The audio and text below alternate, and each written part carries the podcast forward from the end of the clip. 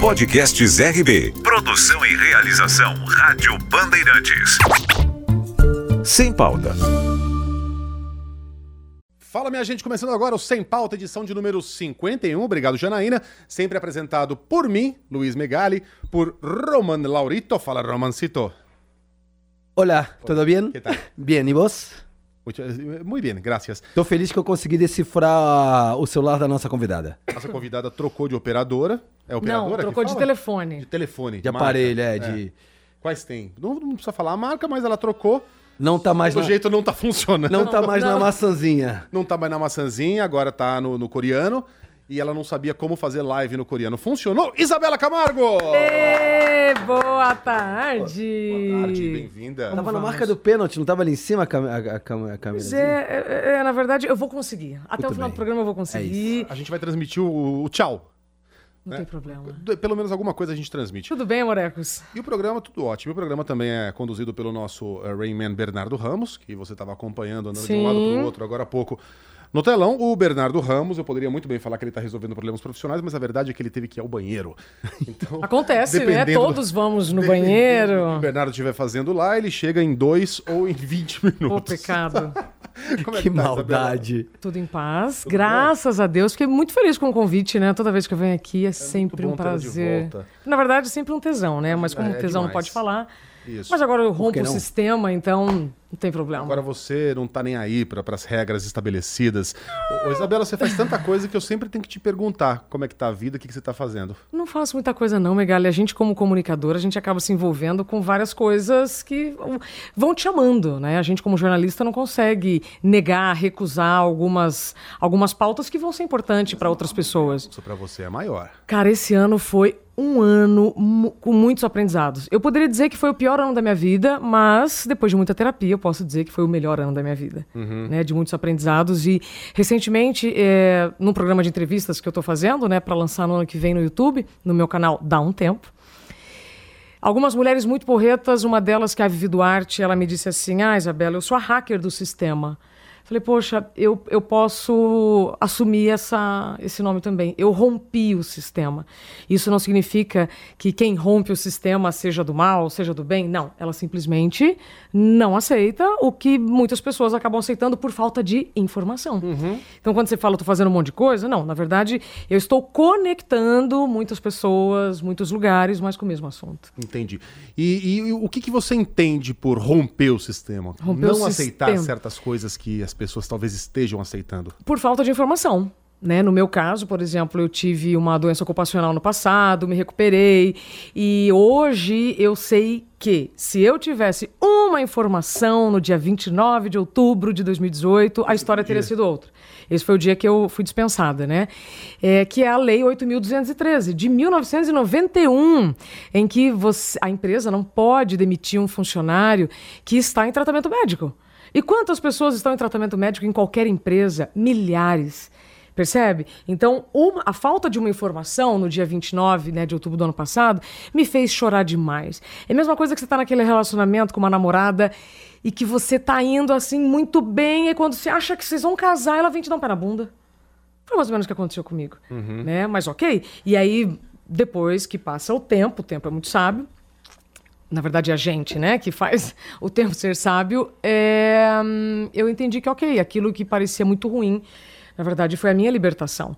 A minha libertação até para descobrir outras habilidades e poder ajudar mais pessoas. O relacionamento, para quem não sabe, era com a Rede Globo. A Isabela trabalhava aqui na, na Band, era repórter do Jornal da Band, estava apresentando o Jornal da Band também aos fins de semana. Eu substituía Substituía a, a- quem era a apresentadora? Tiziana, na época. o Boris até também, fiz muito tempo Jornal da Noite. Exato. E foi pra Globo. E, e esse rompimento se deu quando a Isabela desenvolveu aquilo que depois ela ficou sabendo, e a gente também, porque eu tenho a Total. impressão que ninguém sabia o que era isso, a síndrome de burnout. Burnout, exatamente. É, na verdade, a gente falou disso, né, num programa anterior, que o burnout é um nome novo para um problema antigo, igual bullying.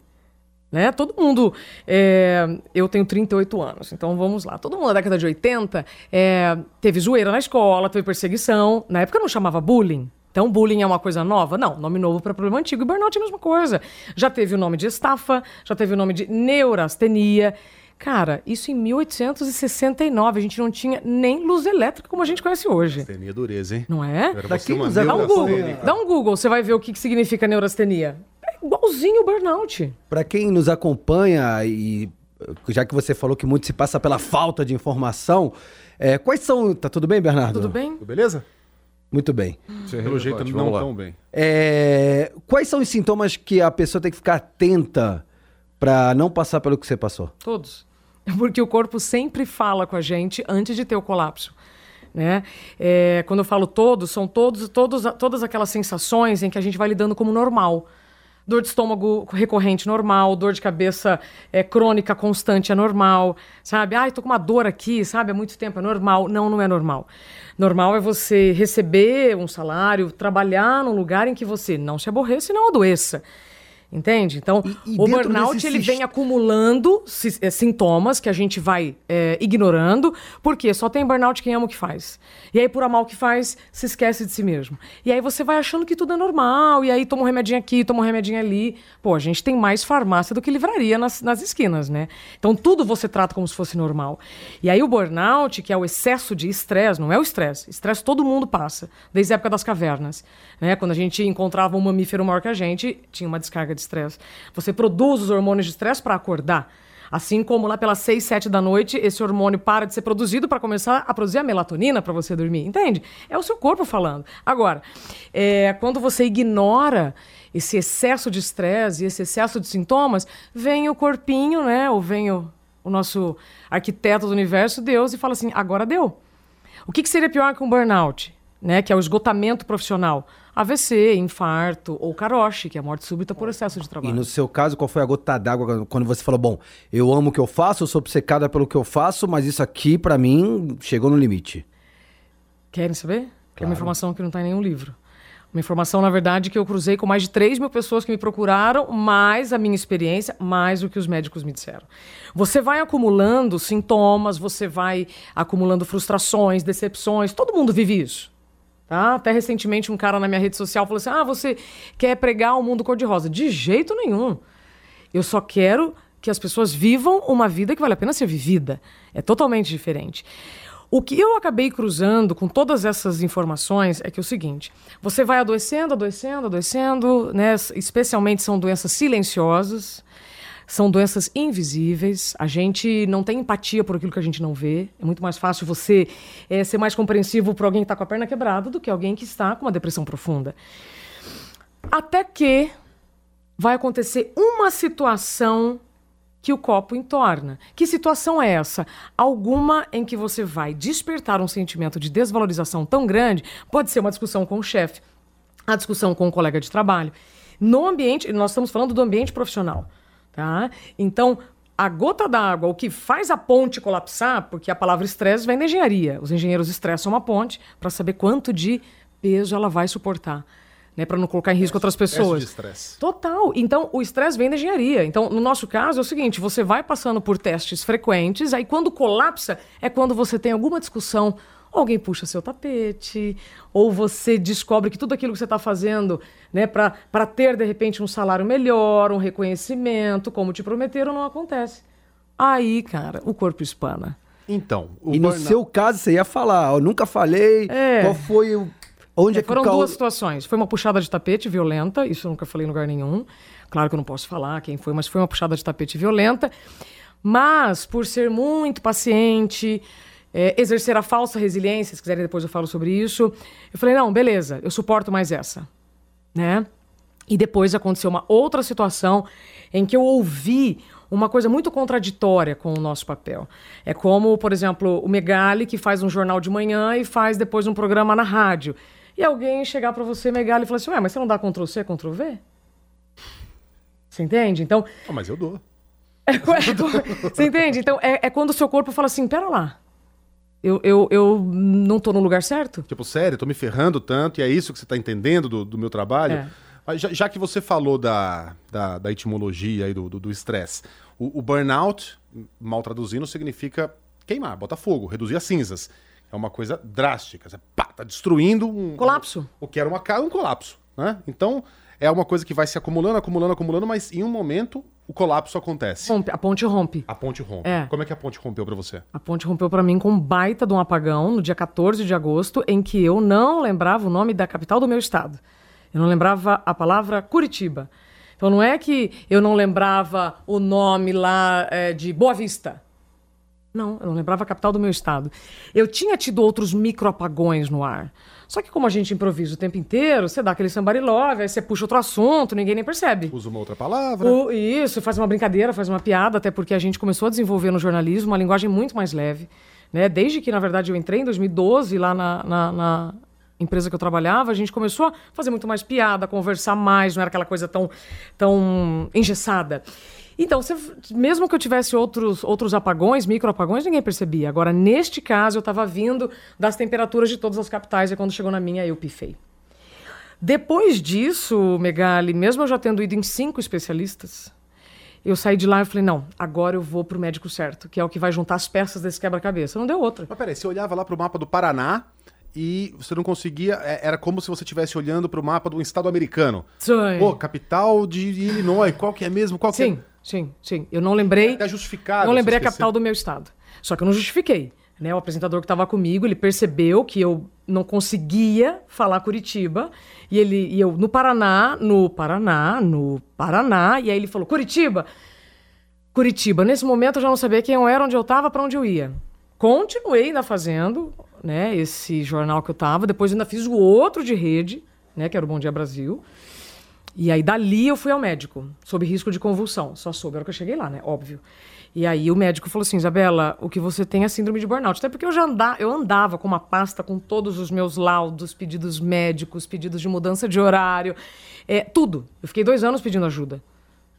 Entende? Só que aí nós mulheres, a gente tem ainda mais um agravante, é, além dos homens, que é a maquiagem. Então a maquiagem esconde muita coisa. E como a gente é perfeccionista e competente, a gente não pode ignorar isso, você vai entregar. Você pode estar nas últimas, você pode estar ali sem condições de respirar, você vai entregar. Então, é óbvio que as pessoas não vão é, acolher você que está pedindo ajuda, ué, você está entregando, tá aí, né, maquiada, toda bonitona, beleza. Fez sentido? É isso que acontece em muitas empresas. Então, hoje, um dos trabalhos que eu faço de conscientização é, em empresas e instituições, primeiro que eu falo para quem tem cérebro. Né? Então, não me importa em que pedaço da pirâmide o trabalhador está, que até os CEOs, que também têm cérebro, adoecem por excesso de trabalho. Só que aí toma um remedinho aqui, usa uma droga ali, toma bebida alcoólica ali, vai tentando né, disfarçar, né, distrair do problema real.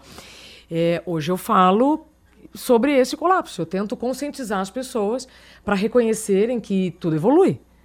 A gente tem hoje no Código Internacional de Doenças, é, acho que há 50 anos atrás nós tínhamos 40 patologias relacionadas no CID, que é o Código Internacional de Doenças. Hoje nós temos mais de 400. É óbvio. Tudo evolui. Mas, É, obviamente, tudo você, aumenta. você, meia hora depois, já sabia que a capital do Paraná era Curitiba. Sim. Não é que isso foi apagado da sua mente. Se você não tivesse buscado ajuda, tivesse continuado a falsa resiliência, Aham. vou tocar adiante, vou seguir entregando, o que, que poderia ter acontecido com você? AVC ou infarto. AVC ou infarto? É, até porque eu já estava sentindo os braços adormecidos. E eu cheguei, né, no psiquiatra sob risco de convulsão.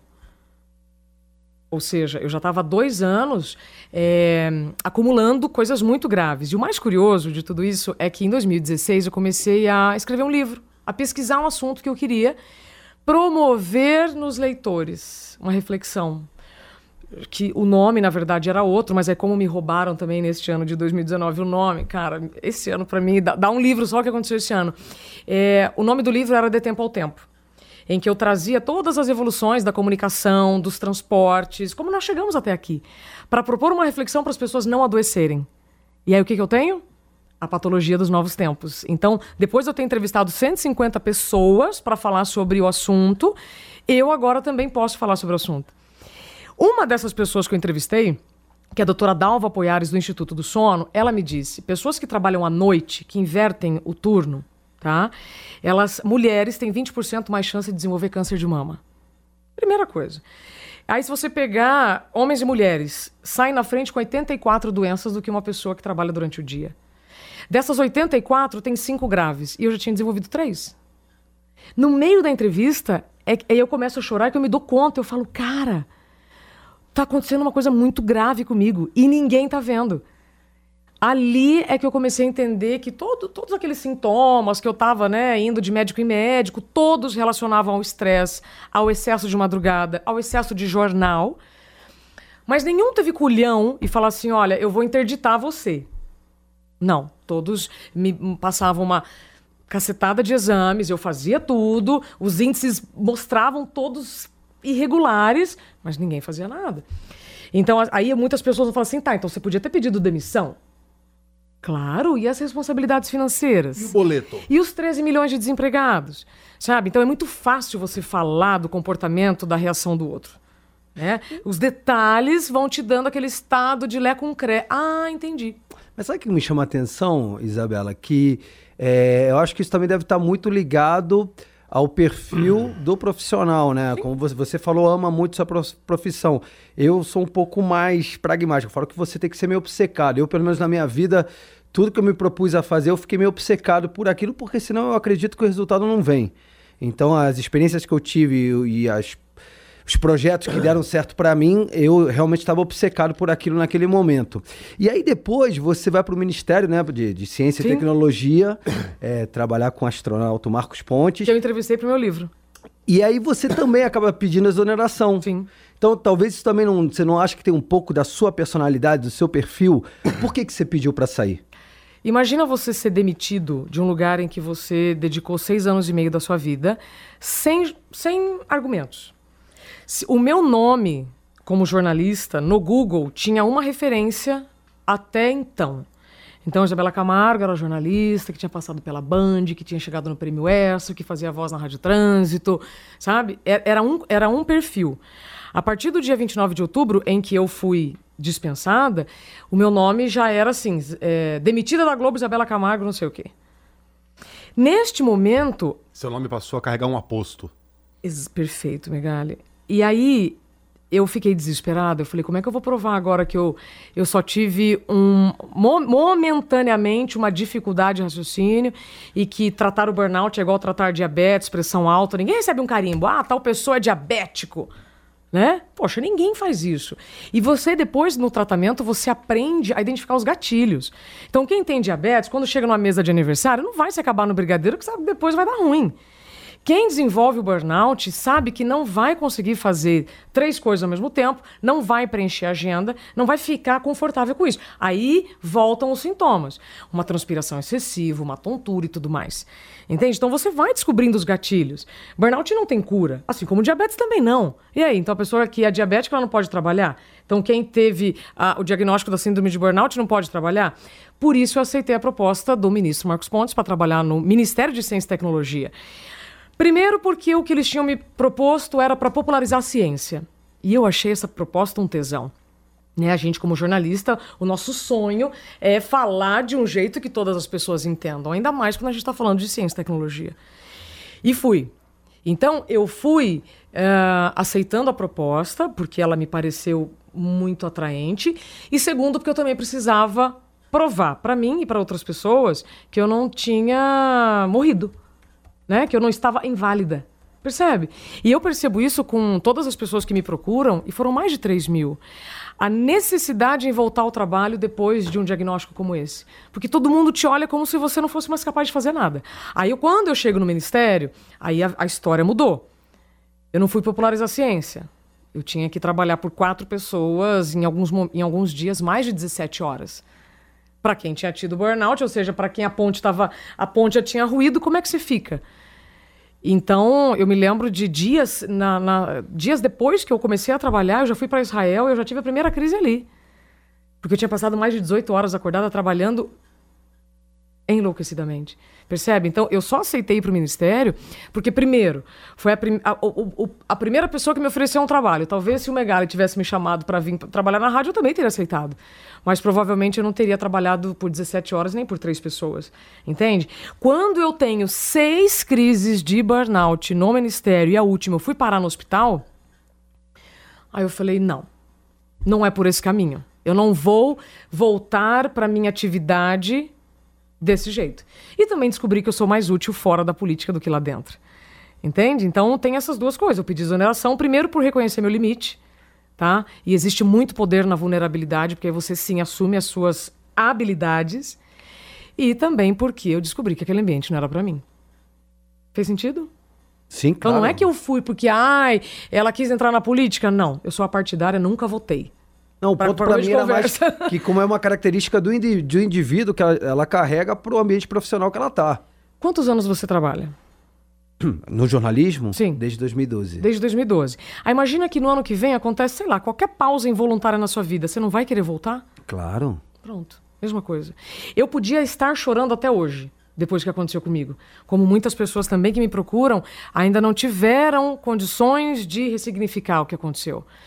Mas em nenhum momento, como meu marido diz, em nenhum momento eu fiquei em casa chorando. Eu chorei muito, mas eu estava sempre tentando compartilhar uma informação, buscando uma resposta de algum médico, porque isso também me ajudava.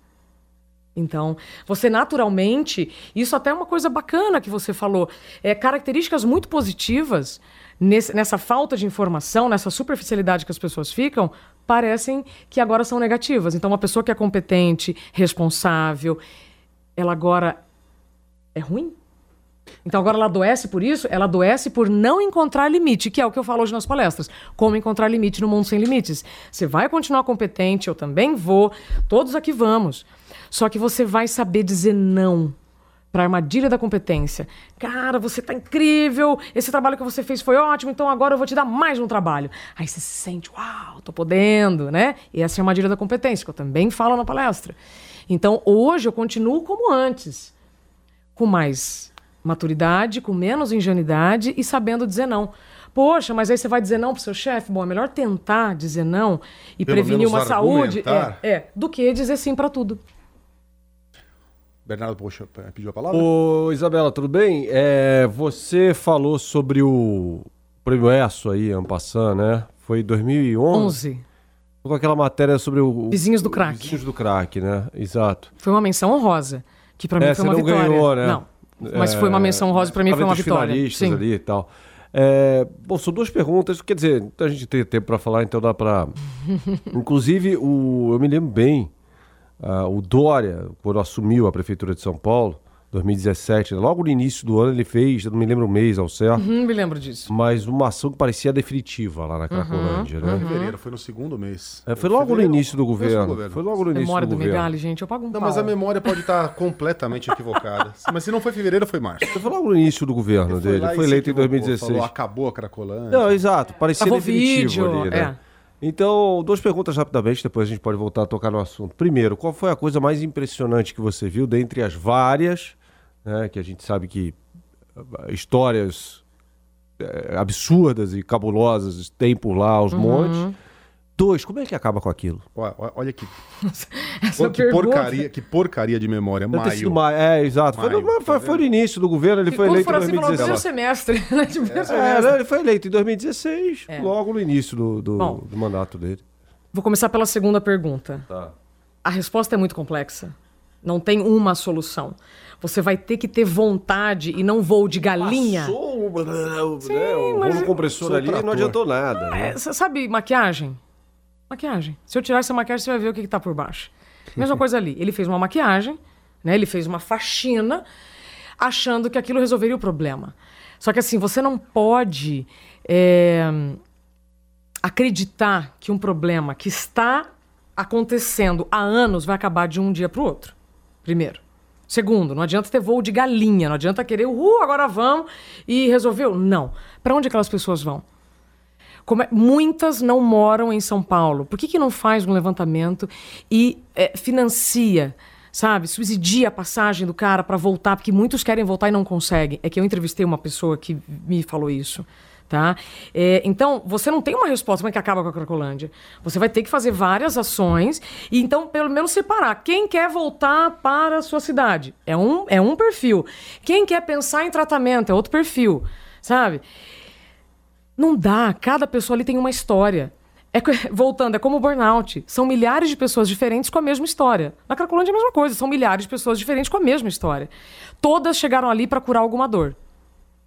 Ou abandono familiar, ou é, abandono moral. Milhares de abandonos. Todas ali têm uma dor. E todos foram buscar na droga uma.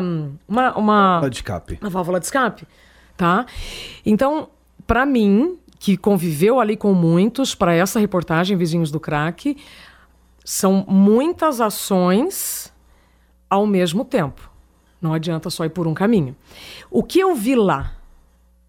É, quando eu, na verdade, eu estava fazendo uma outra Você matéria. chegou a morar ali no entorno? Não, Não, não. A história, a- a história é muito interessante porque é, eu estava fazendo uma matéria para o Jornal da Band, e aí o cinegrafista que estava comigo, que é o Matosão, ganhador de vários prêmios aqui, inclusive, ele falou assim: Isabela, você quer ver o inferno? Aí eu falei, não sei, dá tempo de voltar para fechar a matéria. Ele falou, eu preciso te mostrar uma coisa, que ninguém tá falando e ninguém mais fala. E aí ele- a gente passou de carro na frente da Rua Helvétia. Cara, quando ele pass- parou, eu fiquei assim, atônita. Eu falei, cara, como é que isso tá acontecendo? E eu até então, não, não, por não, não ter passado ali nos últimos tempos, eu também não tinha me ligado que tava daquele jeito.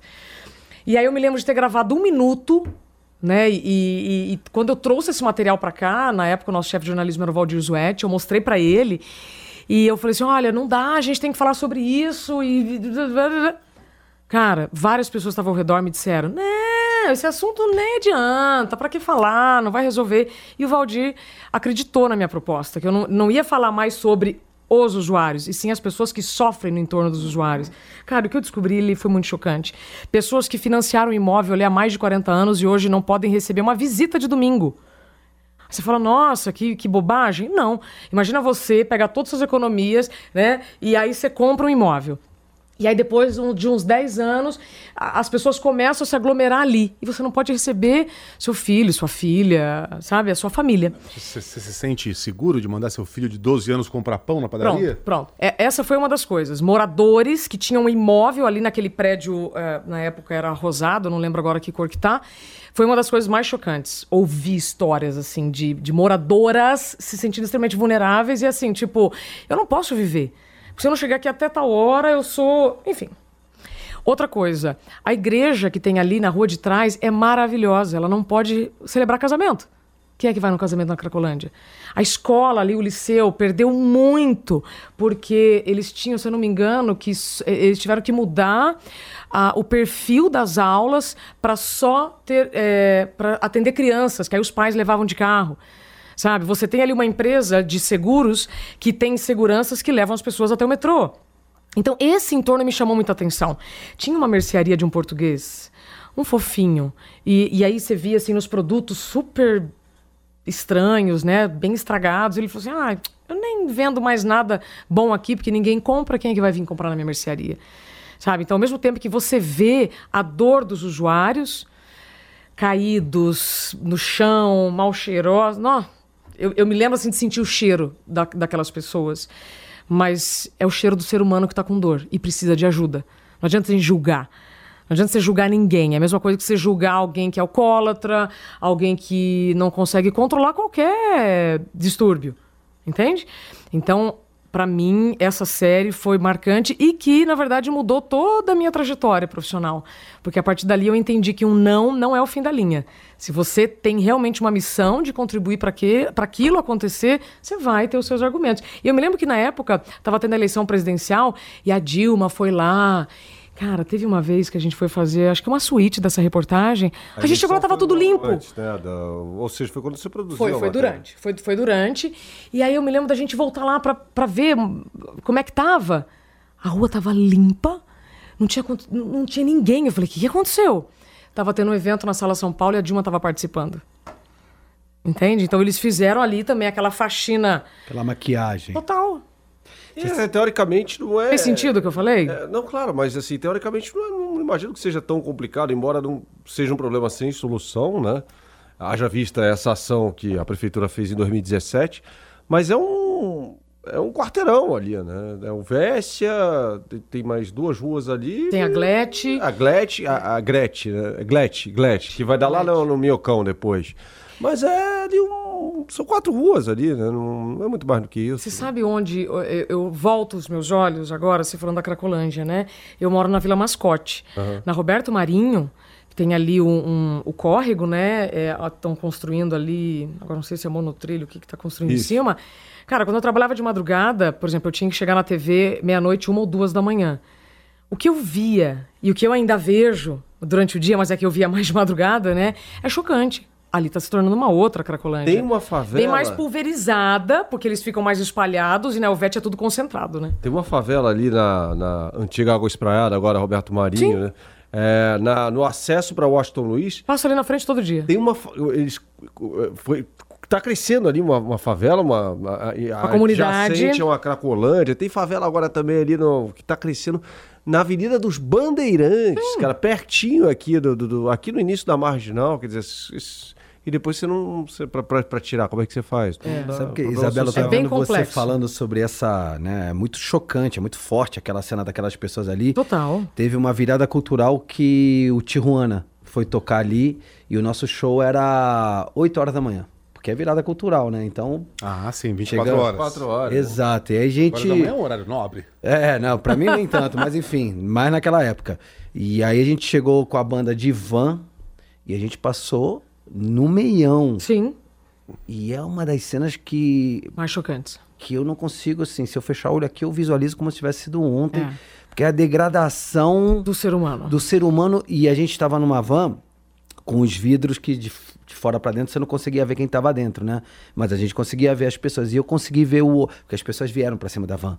Bem filme de terror, sabe? Batendo assim na van. Zumbi. Filme de Isso, zumbi. exato. E aí eu olhei no olhar, o olho das pessoas. São pessoas sem alma, cara. Total. É aquele olhar vazio, pro nada. Elas tentando ver o que que tava, quem estaria dentro da van.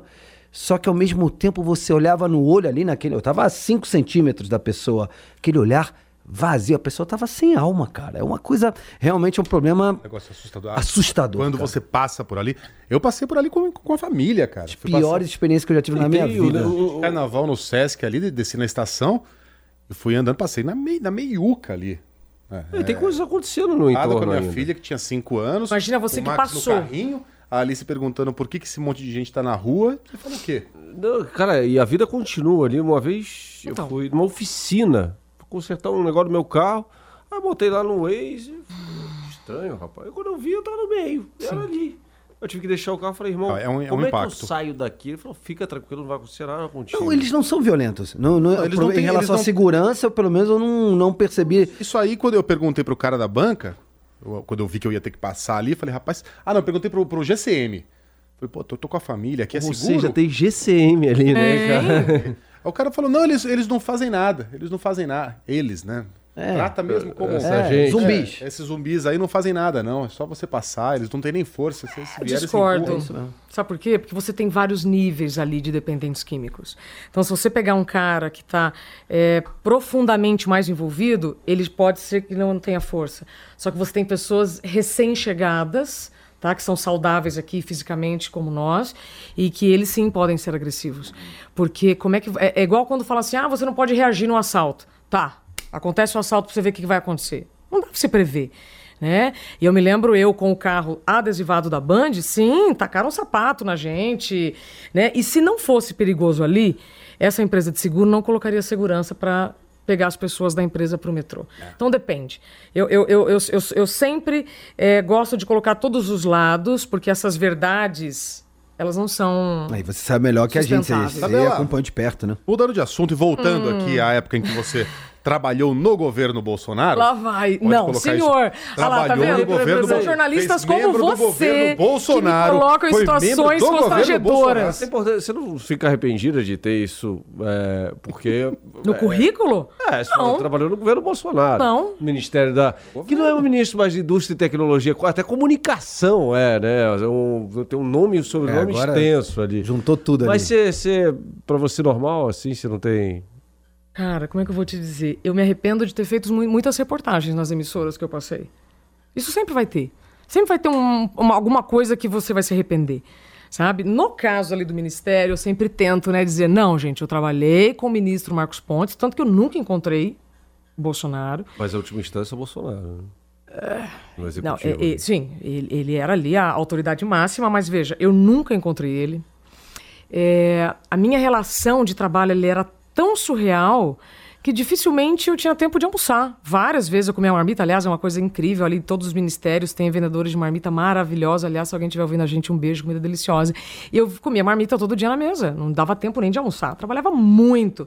Tanto que as pessoas falam, ah, não trabalha quem está em Brasília. Cara, eu me lembro de ter ido um jornalista é, lá no ministério, era tipo nove da noite, ele falou, nossa, eu nunca imaginaria que tinha alguém trabalhando nesse horário. Então tem muita gente que trabalha, tem muita gente que não trabalha. Aliás, essa foi uma declaração que eu dei para uma entrevista. É, e eu, por ser jornalista, sempre acredito, né? Então eu falo, né? Me abro igual uma caixa de papelão na chuva. Qual foi a manchete? É, nem lembro, mas era em torno assim: ah, a Isabela diz que saiu do governo porque lá as pessoas não gostavam de trabalhar. Caramba, não foi isso que eu disse. Você tem em todos os lugares pessoas braço curto, pessoas competentes, Você pessoas que gostam de vítima. trabalhar. Então, fake news, né? Várias, várias. Esse ano foi um show.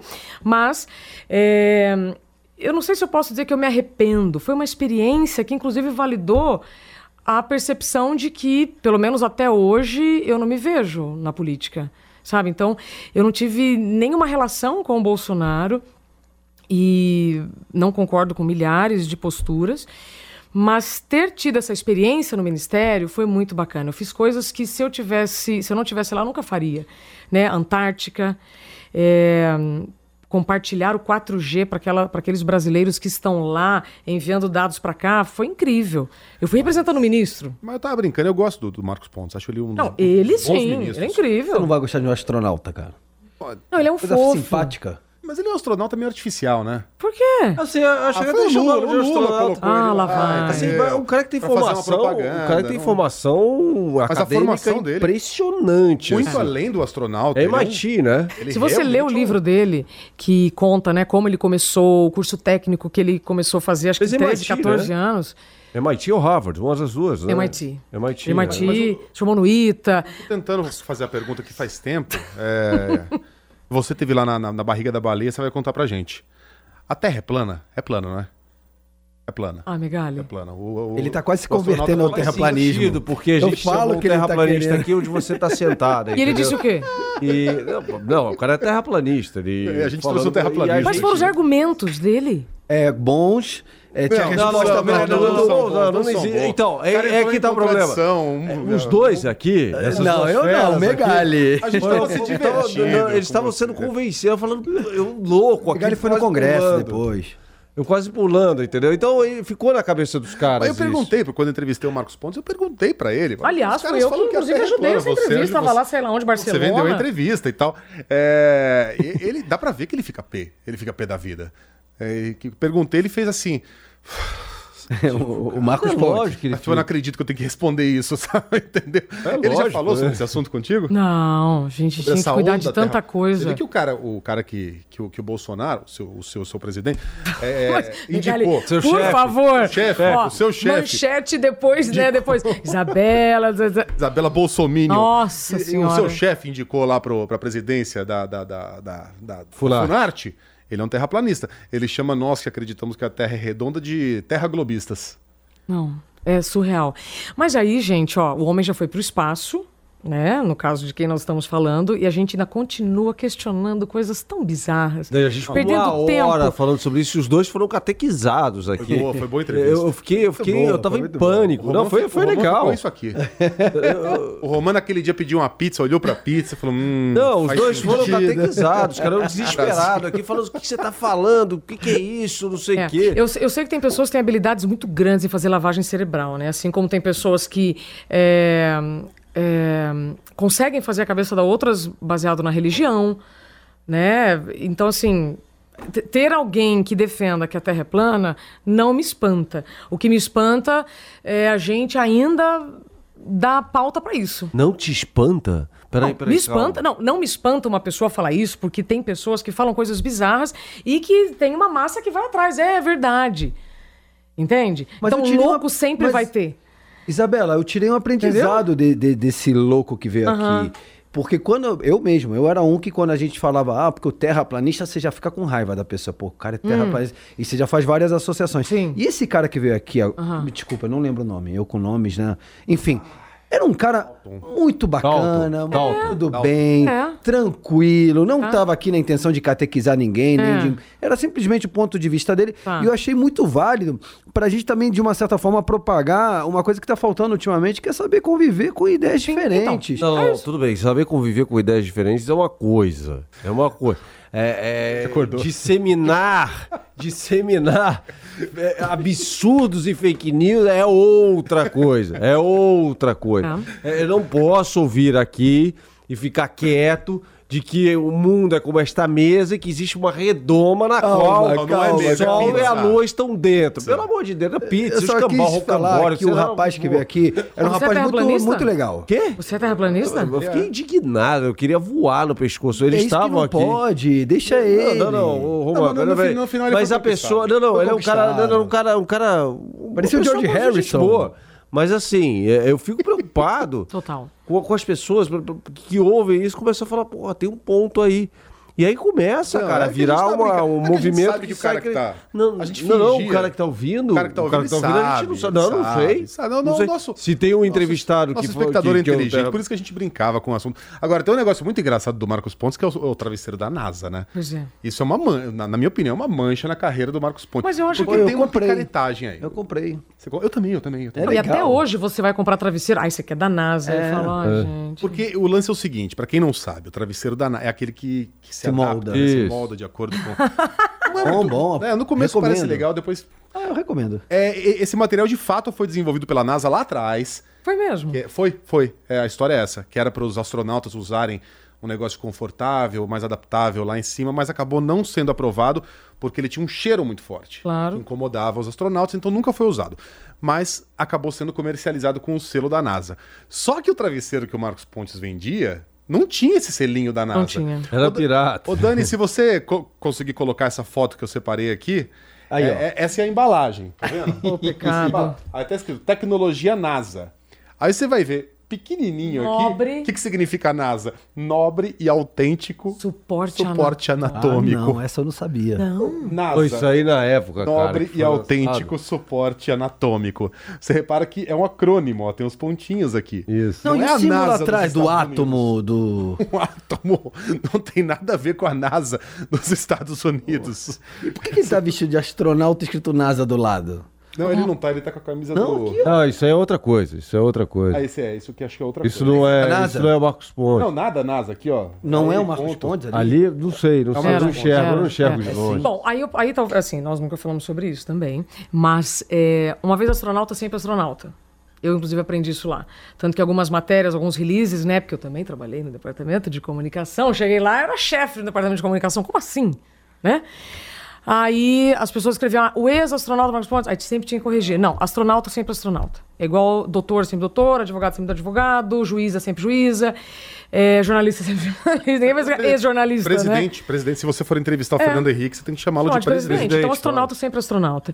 É, que ele tem um papel muito importante na nossa sociedade para despertar outras crianças. A história dele é muito bacana, como eu disse, tem um livro dele que conta a história. Ahn, ele, ele acaba despertando isso nas crianças, nos adolescentes, e que a- acabam acordando também para este caminho. Sobre ser astronauta, eu falei, vai ser sempre astronauta. Agora, eu também sei, e não sei se foi isso que aconteceu, tá? Porque a gente nunca falou sobre isso, nunca deu tempo. A gente passa por dificuldades. Eu não sei se naquele caso era uma dificuldade financeira. Entende? Era como eu, trabalhava na Globo, nossa, as pessoas achavam que eu era milionária. Cara, uh-uh. Até porque eu sempre brincava, eu não trabalho na emissora que vocês acham que eu trabalho. Jornalista é uma coisa, artista é outra. Você entendeu? Então a gente nunca sabe o que levou a pessoa a fazer tal coisa. Que é uma sacanagem esse NASA, né? Não, não ser É, a NASA. é uma- é uma pequena quase as pessoas não sabem disso, né? Eu fui alertado hoho, obrigado, viu? É, a origem até tem, mas do- tava- Tecnologia, Cara, travesseiro tem que ser de. Tava, pena. tava Ai, desavisado. E eu Pena de tenho- ganso. Mas eu gosto, os que eu tenho eu gosto. Eu acho. É gostoso. Ô, Isabela, não. é, vem cá. Você tá milionária? O Feltrin falou que você fechou acordo com a Globo. Uhum. Você vai ganhar um milhão. Assim como ele falou que eu vou trabalhar numa rádio. Isso. Isso é verdade ou não? Não. Gente, eu voltei a fazer voz na Rádio Trânsito, sabe? E eu adorei que ele escreveu essa fake news, porque o fato de eu ter voltado a fazer voz para a Rádio Trânsito corrobora que esse acordo milionário também não existe. Fala fake news, você ficou chateada com ele. Claro que sim. Esse acordo não existe?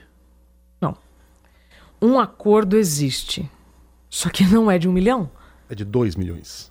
É de 10 milhões. Gente, para. O que eu tive de mensagem de Milhão amigas. já é o suficiente pra fazer da pessoa milionária Gente, para. palavra. O que eu tive de mensagem de amiga. Não, você acredita? Não, tá aqui a mensagem, tá aqui a mensagem. No dia seguinte que saiu essa fake news, uma senhora me mandou uma mensagem pelo meu site me pedindo 80 mil reais pra pagar as parcelas da casa dela. Me deu, inclusive, o número da conta corrente. Juro por Deus, tá aqui no meu telefone. Se quiser, depois eu boto ali pra ilustrar. Então, o que eu tive de amigas tirando onda, que já sabiam, né, que era uma mentira. Nossa, Isa, agora que você tá milionária, vamos tomar champanhe assim, assim. Então, assim, é muito triste. E como nós somos jornalistas, comunicadores, vocês sabem, todos nós estamos sujeitos a fake news. Isso é óbvio. Então, essa notícia não é verdade, eu não estou milionária. Aconteceu sim um acordo, a novela precisou acabar. Tanto que eu tirei o pé do acelerador em relação aos meus direitos, eu não entrei contra uma empresa, eu entrei a meu favor. Por conta da Lei 8.213, por conta de dois anos de, de 1991. Situação, hein? Horrorosa. Mas, mas isso acontece com várias pessoas. Você tem sempre notícias nacionais e internacionais de empresas que precisam agora pagar indenizações para os seus funcionários. Cara, a gente está falando da Nova Ler. O burnout é a nova Ler. E na década de 90, os bancários tiveram muita dificuldade de ter os seus dinheiros reconhecidos, que era uma coisa visível. Você imagina agora que a gente está falando de uma coisa que é invisível. Entende? E aí tem uma outra reflexão, né? Com aquelas minhas entrevistas para o livro, que agora vai chamar Dá um Tempo. E se alguém quiser roubar esse nome, não vai conseguir, porque agora eu já registrei. É... Dá um tempo é melhor. Dá um tempo. Dá um tempo é melhor. Dá um tempo. Aí dá um tempo pra mais. tudo. Dá um tempo pra trabalhar, dá um tempo pra estudar, dá um tempo pra namorar. tempo outro pra é dê tempo ao enfim. tempo. Dê tempo ao tempo. Dá um é. tempo, eu gostei mais. E aí, olha, É olha fácil, só né? o, que, o que levou a Ler da década de 90. Quando a máquina de datilografia. Vocês fizeram um curso de datilografia? Ah, SDFG? Não. Não é do seu época. Eu Não, trabalhei eu já sou em do- redação. já sou do QWERTY. com- Bom. Que não tinha, que, que tinha máquina de escrever ainda. Pronto. FG. Então, veja. é, quando as máquinas de datilografia foram substituídas por teclados mais leves, como é que as pessoas começaram a digitar? Mais rápido ou mais devagar? A tecla era mais Rápido. pesada. Tá? Por mais que a pessoa fosse um asa assim na máquina de datilografia, ela não conseguia fazer muitos movimentos por conta do peso das teclas. Olha que loucura. Quando a máquina de datilografia é substituída por um teclado mais leve, as pessoas começam a digitar mais rápido. E com isso elas acabam trabalhando mais dentro do mesmo espaço de tempo. Veio a ler. Olha, que curioso! Então, se agora eu tenho um acesso aqui na minha mão, né, instantaneamente, eu não preciso mais chegar no meu trabalho ou chegar na minha casa para abrir um computador e trabalhar, o que, que você acha que vai acontecer com o cérebro? Vai trabalhar mais. Por isso que o burnout é nova ler. Por isso que se, é é a mesma coisa que a Isabela chegasse no ambiente em que eles não concordam com o burnout. Até maio desse ano, inclusive, antes da OMS incluir o burnout né, como uma doença ocupacional, eu perdia meia hora para explicar pro cara. Ah, peraí. né, é- ou pro sujeito. Não concordar? Não, aqui a gente não concorda que não tem burnout? Não, eu não. Empresas Não, a empresa, dizem. A empresa, mas ela não pode fazer isso. Não reconhecem que isso é uma doença ocupacional. Mas então, se você tem um diagnóstico. Sim, sim. Agora já tem um é- código tudo mais. É que antes da OMS incluir, no Código Internacional de Doenças, o diagnóstico era muito abstrato. Nenhuma empresa dizia que todo aquele conjunto de sintomas era uma doença ocupacional. Falava que era uma depressão. Porque aí associa fora do trabalho. Isso. Cara, uma sacanagem. Então, é, até maio né, de 2019, quando a OMS incluiu o burnout, eu tinha que meia hora ficar provando pro sujeito que não é frescura, não é falta de tanque para lavar roupa, sabe? Que não é falta de. Sabe? Porque você ouve um monte de bobagem, sabe? Só que veja, a gente, como eu falei, não tem empatia por aquilo que a gente não vê. Teve um médico, não sei se eu te contei da outra vez, é, hum, Dr. Sérgio Felipe, estuda pineal. Ele brincou assim: vocês sabiam que até o século XVI não existia bactéria? Que isso, doutor? Faltou a aula? Porque não tinha microscópio. Os médicos se recusavam a acreditar que algo que eles não viam com os olhos pudesse matar alguém. Poxa vida, então a história também te mostra que enquanto você não tem índices, medidores, etc., você não acredita que aquilo está então o cara acontecendo. não morria de infecção nunca, né? Você entende? Até que essa época, Cara, isso. boa, levanta daí, meu filho. Não tem. Isso, não tem- inclusive- não Para de isso aí. frescura. Ó, Tem infecção. É, isso, não isso infecção. inclusive, está num livro chamado Sociedade do Cansaço. E o autor, ele escreve: a gente viveu épocas é, que foram muito decisivas para a humanidade. Então, a gente viveu uma época bacteriológica que acabou com os antibióticos. Vivemos uma época X que foi é, encerrada por um- uma outra coisa. E aí ele fala que a paisagem patológica do século XXI são se eu não já tivesse mudado essa palavra, eu diria doenças mentais. Só que eu não falo mais sobre doença mental, eu falo sobre bem-estar da mente. Porque quando você fala em mente, em saúde mental, você tem um espectro desse tamanho. Isabela não teve um transtorno mental. Isabela teve um burnout, que é uma parada momentânea de um raciocínio ágil. Apenas. Momentânea de um raciocínio ágil. Eu tô aqui falando com vocês há uma hora, caiu algum parafuso? Você não tem mais nada. Mas escuta. Hoje eu já sei quais são os gatilhos. Tanto que quando eu fui reintegrada e eu voltei sob um ambiente, é, é, um ambiente sob pressão, é, muito hostil, o meu corpo ele reagia de formas muito ruins para que eu fugisse daquele ambiente. Óbvio. Como é que você vai voltar para um lugar que te já- adoeceu, né? Alguém já definiu, já que a gente tá falando de saúde da mente, alguém já definiu a depressão como um, um elefante que vai te acompanhar pro resto da vida. Você vai descobrir os gatilhos. Ele sempre vai estar. às vezes ele vai dar uma sumida, mas ele sempre vai estar te, tá te acompanhando e quando você menos perceber, talvez ele deite no seu colo e não deixe você levantar de manhã. É, mas ele sempre vai estar com você. O mesmo para síndrome do pânico, o mesmo para. Você acha que é- é- o burnout é algo que vai estar sempre com você? Sim, é igual diabetes, é igual pressão alta. O padre Fábio mesmo, né? Quando eu entrevistei ele pro meu livro, ele tinha tido uma crise de pânico. Lembrei de outro exemplo. Deixa eu só encerrar o Padre Fábio. O Padre Fábio, quando teve a síndrome de burnout, o diagnóstico dele foi crise de pânico. Só que o médico, naquela época, quando ele teve as crises, teve uma interpretação daqueles sintomas como crise de pânico. Depois ele teve várias recaídas. Recentemente eu estive eh, com ele e eu falei assim, padre, você não acha que você teve burnout? Ele, com certeza. Inclusive tem uma pesquisadora espanhola que fez uma pesquisa com 900 sacerdotes da América Latina e três de cada cinco têm burnout. Por quê? Porque os caras sempre têm que estar disponível, sempre tem que estar com uma palavra agradável, não tiram férias. Percebe?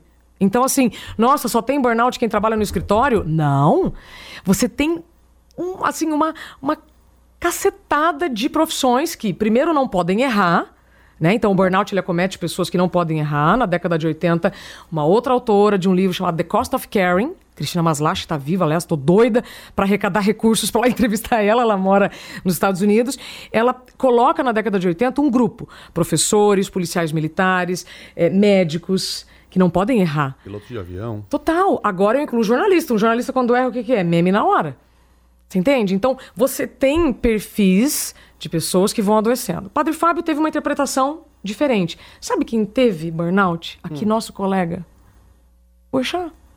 Sim. O que, que Boixá teve no ar? Ele Não, teve um Boixá- apagão monstro no ar. O que ele teve se Ah, assemelha teve um bem negócio. mais a um burnout do que a depressão, Depressão profunda. que foi diagnosticada. Você sabe que eu conversei com o nosso querido Boixá por telefone, inclusive eu incluo ele no livro, umas aspas dele. É, e ele me fala, inclusive, que ele começou a ficar mais agressivo, teve mais insônia, é, mais impaciente, e ele até brincou comigo. Ele falou coisas que a gente vai convivendo no dia a dia de jornalismo achando que é normal. Boixá, no- nos, nas semanas que antecederam é, esse, esse apagão dele no carro, pra quem não sabe, ele, Não, ele teve um apagão no ar também. ele apagou no carro e bateu o carro, bateu o Twingo dele. Apagou que você fala, desmaiou. Apagou. Não sabia mais onde estava. Aí encontraram ele, mas não encontraram ele apagado, encontraram ele confuso. Confuso. Acordado, porém, A confuso. pessoa, a mente dá um. Apagão. A mente, puf, Tipo, você- Apagão. É, nas semanas an- Teve isso? nas semanas anteriores Graças a Deus, ele tava, não. ele tava é, Como ele tava? absurdamente arredio, Viu? tava arisco, mal-humorado. Agressivo. Ele não chegou a brigar comigo, mas a- as conversas que a forma. gente tinha estavam diferentes, não estavam tão fluidas, e ele brigou naquele dia com a Laura Ferreira. Viu? Com a Laura. Quem é que briga com a Laura? Viu? né? Ele quebrou um pau ali. Mais foi, um elemento. Foi grosso com ela. Então ele, a coisa já tava. Era um vulcão que tava ebulindo. Você sabe. Ah, aliás, eu posso compartilhar com vocês pro programa que vai então no sábado. Ah, não, mas aí não é mais na internet, né? Porque tem um slide que eu coloco de todos os sintomas. Quem tá conosco ao vivo. Pode então, entrar então no o site. convite é válido. isabelacamargo.com.br. Lá tem uma área inteira que eu coloco sobre burnout, sintomas, o que fazer, quem procurar, é, advogados, médicos, etc e tal. E ali eu coloco todos os sintomas. Sabe quando que foi o, o, o pior momento pra mim? Foi quando meu marido falou assim pra mim: Isabela, você tá muito agressiva. Eu não tô agressiva! Aí eu falei, caraca, eu sou a namastê total, espiritualizada, busco um monte de alternativas, né? E ali que eu falei, é isso mesmo. E cruzei essa informação com as 3 mil pessoas que falaram comigo, e sim, depois de um processo de muita negação, que você tá no seu limite, você fica muito agressivo. Porque seu sono tá ruim, sua digestão tá ruim, sua respiração tá ruim, sabe? Você é autodidata nisso tudo? Eu busquei todas essas informações. Você não fez nenhum curso, nenhuma espe- especialização, porque você foi a fundo nessa Pesquisei história. muito. Mas você, acho que você não estava aqui no comecinho do programa, que eu falei do meu livro. Eu não tive burnout, eu tive uma dor de barriga. Ai, que lindo. Sinceridade acima de lindo. tudo. Muito bom, Olha Bernardo. só. Muito bom. é, em 2016, eu comecei a pesquisar um tema que eu também, quando estava na reportagem, as pessoas me perguntavam: o que está acontecendo com o tempo, gente? Está passando mais rápido, né? Agora mesmo, final de ano, todo mundo fala: nossa, o tempo está passando muito rápido, está voando. Para quem está produzindo, sim. Para quem está na fila do Incor para receber um coração, não. Depende muito. Aí em 2016 eu falei assim: acho que eu vou começar a pesquisar esse assunto. E aí comecei a estruturar um conteúdo para um livro, que se chamaria De Tempo ao Tempo. Aí eu recebi não de duas editoras, que falaram que isso era coisa de filósofo. Eu falei, nossa, agora isso é um elogio, né? Até que eu cheguei na terceira editora, que é a Novo Nietzsche. Globo Livros. O livro vai sair pela Globo Livros. Ó, Aliás, a ironia. Mauro Palermo, chefe da Globo Livros, uma estrela no céu para você, que foi a talvez a única pessoa de toda essa história que aconteceu comigo no ano passado que nunca desistiu de mim e tá muito afim do livro.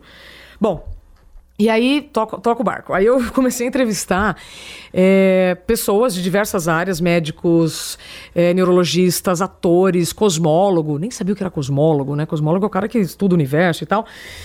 Para escrever esse livro, que se chamaria De Tempo ao Tempo. Então ali eu já tinha muitas referências para o que eu estou tendo. Porque o meu, a minha missão original era despertar uma reflexão para as pessoas não adoecerem. Porque as pessoas não, não, não ligam ainda lé com cré que as, as informações chegavam até nós primeiro pela velocidade das pernas de humanos, depois cavalos, depois de roda, carruagem, depois veio o trem, depois vieram os cabos submarinos, aí veio o telégrafo. Depois, você entende?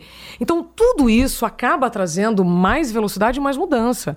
Cara, quando Gutenberg transformou a prensa que era fixa em prensa móvel, aconteceu uma baita revolução. Porque as informações elas eram escritas à mão. E depois elas eram impressas. Faz ideia do que aconteceu nesse período?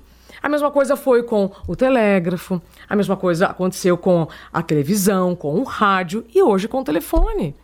Entende? Então eu comecei, eu, eu fiz essa pesquisa por dois anos, já acab- acabava ah, encontrando muita gente. Aí quando eu tive o diagnóstico, aí eu fui buscar mais consequências dessa mudança toda. Posso fazer uma pergunta para encerrar, então? Pois não? O, a tecnologia ultrapassou a capacidade já do, do, do ser humano de absorver informação? Por enquanto, sim. Palavra dos neurologistas. Por enquanto, então tá, a tendência é isso aumentar. Sim. Esse, esse abismo aumentar. né? Cara, a neuroplasticidade só é falada pelos médicos há 10 anos. Há 10 anos, os médicos agora concordam que você produz neurônios durante a vida. Antes eles acreditavam que não. Você nasceu com uma quantidade, morre com essa quantidade, com essa qualidade e tal. É, isso é muito importante. Então, ainda não temos uma tecnologia que aumente o nosso processador, o nosso cérebro. O nosso cérebro não avança com a mesma velocidade que os modelos de telefone. Então não adianta você ter um telefone multiprocessador, um computador, uau, que te leva para o universo, se o seu cérebro ainda precisa de uma reserva para dar conta das informações. E sabe de onde vem essa reserva? Sono. E como a gente está dormindo pouco, então você já acorda em déficit. É, não. Ixi, aí isso seria um outro programa. Se não acontece. nós vamos todos perecer. Não, tivemos uma prova Mas, viva. mas antes ficaremos malucos. Não, no início Não. do programa tivemos uma prova viva disso tudo que ela disse agora. Você não estava achando seu stories porque mudou de aparelho. Total. Você entende? Ah, mas assim, É se me isso. parece claro. Achou? Se, É, Não. Entramos ao vivo? Não, Não. entramos ao Perdeu pra se a tecnologia. tecnologia já passou a capacidade do ser humano de absorver tanta informação, me parece claro que a tecnologia então vai nos levar à, à extinção da se a gente espécie. souber usar. A informação que um pré-adolescente consome hoje em uma semana é mais do que uma vida toda de informação Mas consumida na Inglaterra. mas Mas essa nova preço. geração Mas peraí. aí, Peraí. seu filho, meu futuro filho, seus filhos, eu acho que eles vêm com uma capacidade a mais que a nossa geração. não, não, não acho. Não, não, Eles vêm ser com uma humano capacidade não, a menos de concentração. Exatamente, eles têm um déficit de concentração. A médio e longo prazo só a gente vai ver. E isso, cara, é, isso é porque a forma do ser humano tá lá, é genética, é DNA, isso não vai mudar. não- Vai evoluir com o tempo, não com a mesma velocidade da tecnologia. Imagina, é só você pegar gerações mais antigas e você se comparar com o que a gente faz. Uma- o, o crítica DNA, não o, o, o- Sim, mas o a- número de cromossomo é tudo igual. Mas a, a, a formação. a mudança do ser humano vem de milhões de australopitecos até o Homo sapiens. Total. Mas assim, a tecnologia, o celular de. de. de. de. de- que, que é isso? O, o papo ficou meio viajandão. Não, Eu não posso falar não, mais. pode falar. E posso, favor. posso, Era posso, comigo o bullying, não era contigo. Não, a brincadeira era com Posso validar uma coisa que você tá não era dizendo? com você. Não, eu tava velho. completando o raciocínio. Termina. Paulinho, Não, de- eu não lembro. continua. Eu não lembro, ficou muito rápido a tecnologia passando no cérebro. Você falou que o tempo tá Você- passando não, não, rápido. não, só- só uma coisa, só uma coisa que eu preciso defender esse rapaz. Você fez uma pergunta pra mim que eu adorei, que até hoje nunca ninguém tinha feito, sobre a história do- dos vizinhos do crack. Obrigada por ter me trazido de volta essa experiência. Não, mas isso A é tecnologia super é a mesma coisa que o importante. crack. É, boa. Ou você deixa ela te usar, ou você usa. Que é encontrar limite no mundo Perdi sem o que você falou agora no início. O crack. Um vício a tecnologia, entendeu? A tecnologia, tem milhares de reportagens sobre isso, é o crack. As pessoas começam a usar crack achando que elas vão controlar o consumo, até depois que elas ficam dependentes. A tecnologia é a mesma coisa. Concordo. Tem milhares de médicos falando sobre a serotonina que você produz por cada mensagem que você recebe, like, etc. e Ah, tal. vou, Voltou- retomei o fio da meada. Tô pronto. É o seguinte, a evolução foi do, assim, levou milhares de anos, do Australopithecus até o Isso. Homo sapiens. O primeiro iPhone foi lançado há 12 anos. É, muito rápido. É, é, co- cara, o- é, se você botar o Australopithecus, isso aqui em Sim, 12 anos. é verdade. Então, a, a- a- o- a capacidade genética... Processador nosso. Não, não, não vai conseguir acompanhar isso aqui. Nós vamos ser extintos pela tecnologia, nós vamos Sabe o morrer. que eu comemorei hoje de manhã, falando nisso, Isabela? É, o meu celular me avisa de qual é o tempo de uso semanal. E eu vi que essa. Diminuiu. 80%! eu fiquei feliz. Parabéns, hein? Você Cara, será o último dos homens, então. Obrigado. O Romã vai Meu nome é repovoar o Romã planeta. e essa semana eu diminui o em fim 80%. da- Olá, Romã. O Romã, o Romã será o fim da aventura humana na Terra. É isso, gente. O, o tempo passa muito rápido. E não vai acabar, viu?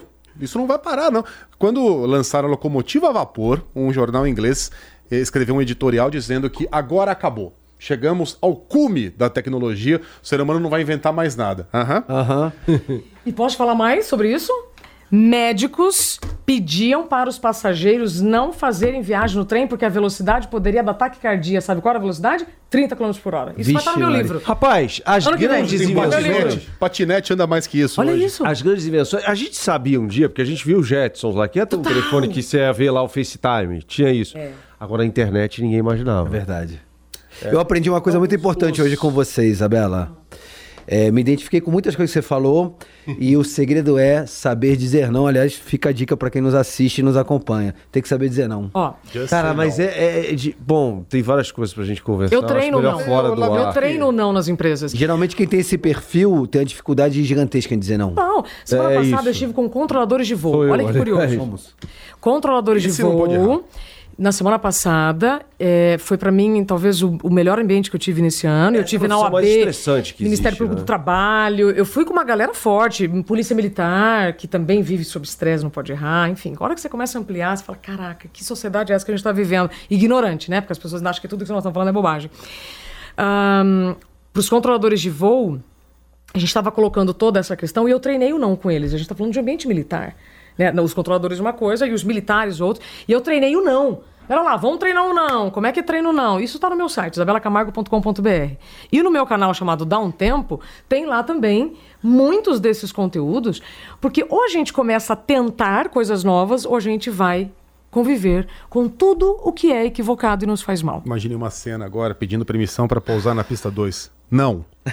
Não, não é assim um, também. Cara, você vê que a ponte aérea São Paulo-Rio de Janeiro é a quarta mais movimentada do mundo? Olha, então a cultura de almanac aqui tá de Congonhas, Sem pauta, né? Tipo, movimentados de Deve, mundo, deve, mundo, deve perder de Chicago, Nova cada 30 York, segundos. Londres, Manchester. Então, mas a, a- ponte aérea, a quarta mai- mais movimentada do mundo, São Paulo e Rio de Janeiro. Olha, o papo tá ótimo, tá muito 30 viajandão. segundos. É, mas o tempo acabou, a Isabela falou que o tempo passa rápido e passa mesmo. Não passa! Isabela Camargo. Boa. Obrigada! Que programa, que programa. Privilégio. Último do ano? do governo Bolsonaro. Último do ano? Saideira. Ah, Não, peraí, vocês estarão aqui no, na tá semana aqui do na- Réveillon. Nós três estaremos Ah, aqui na sim, semana do porque Réveillon. estaremos no plantão de Entre Réveillon. o Natal e o Réveillon, tem. É, Eu não sei isso- quem vai vir de convidado. né? O cara vai Pai Noel. Réveillon. eu posso vir, inclusive, pra gente falar, Noel sabe o quê? shopping, né? Vamos pensar 2020 com mais cérebro, com mais consciência. Eu tenho falado muito sobre isso agora. 2020 não é só mais um ano. Cara, tá começando uma nova tocar década. fogo nos celulares todos. Sabe? Ai, eu acho um tesão quando eu fico sem telefone. Fala, ai, que delícia. Tchau. Acabou. Semana que vem tem mais. Beijo. Lembrando que esse programa está no podcast, vai lá, coloque sem pauta da Rádio Bandeirantes, assine Spotify. Spotify, né? Os lá melhores Spotify, agregadores os de melhores podcast, o mais agregadores. popular, o Spotify, é só E na lá internet, pauta. de resto já sabe, assina, sininho. Semana que vem não tem mais. Eu e o Romano estaremos de férias.